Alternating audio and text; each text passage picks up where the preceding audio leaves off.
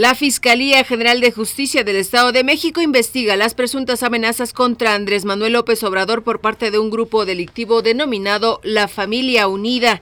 El dirigente de Morena pide a la Procuraduría General de la República informe si existe una investigación contra el gobernador de Veracruz, Miguel Ángel Yunes, por enriquecimiento ilícito. La panista Guadalupe Murguía criticó que los legisladores del PRI encubran al diputado Tarek Abdalá, acusado de desviar 23 mil millones de pesos durante el gobierno veracruzano de Javier Duarte.